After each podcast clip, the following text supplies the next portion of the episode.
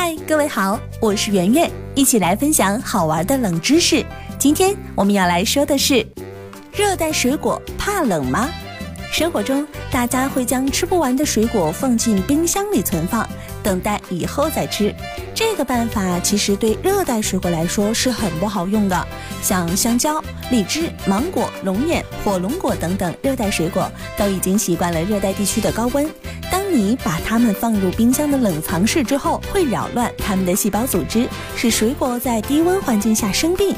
把热带水果放进冰箱里，会对水果起到催熟的作用。故而会加快水果的腐败速度，所以热带水果是怕冷的。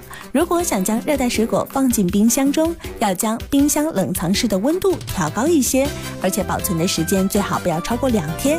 从冰箱中拿出的热带水果要尽快吃完，因为再次进入常温环境的热带水果会加速腐败。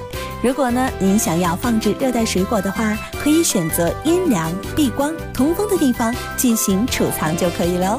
好了，本期节目就到这里，我是圆圆，感谢您的关注和收听。如果想要第一时间听到节目的更新内容，请您点击上方的收藏按钮，随时想听就听。如果您想和我互动，可以在新浪微博当中搜索“电台圆圆”，或者是在微信公众账号当中搜索“圆圆微生活”，更多精彩内容都在这里哟。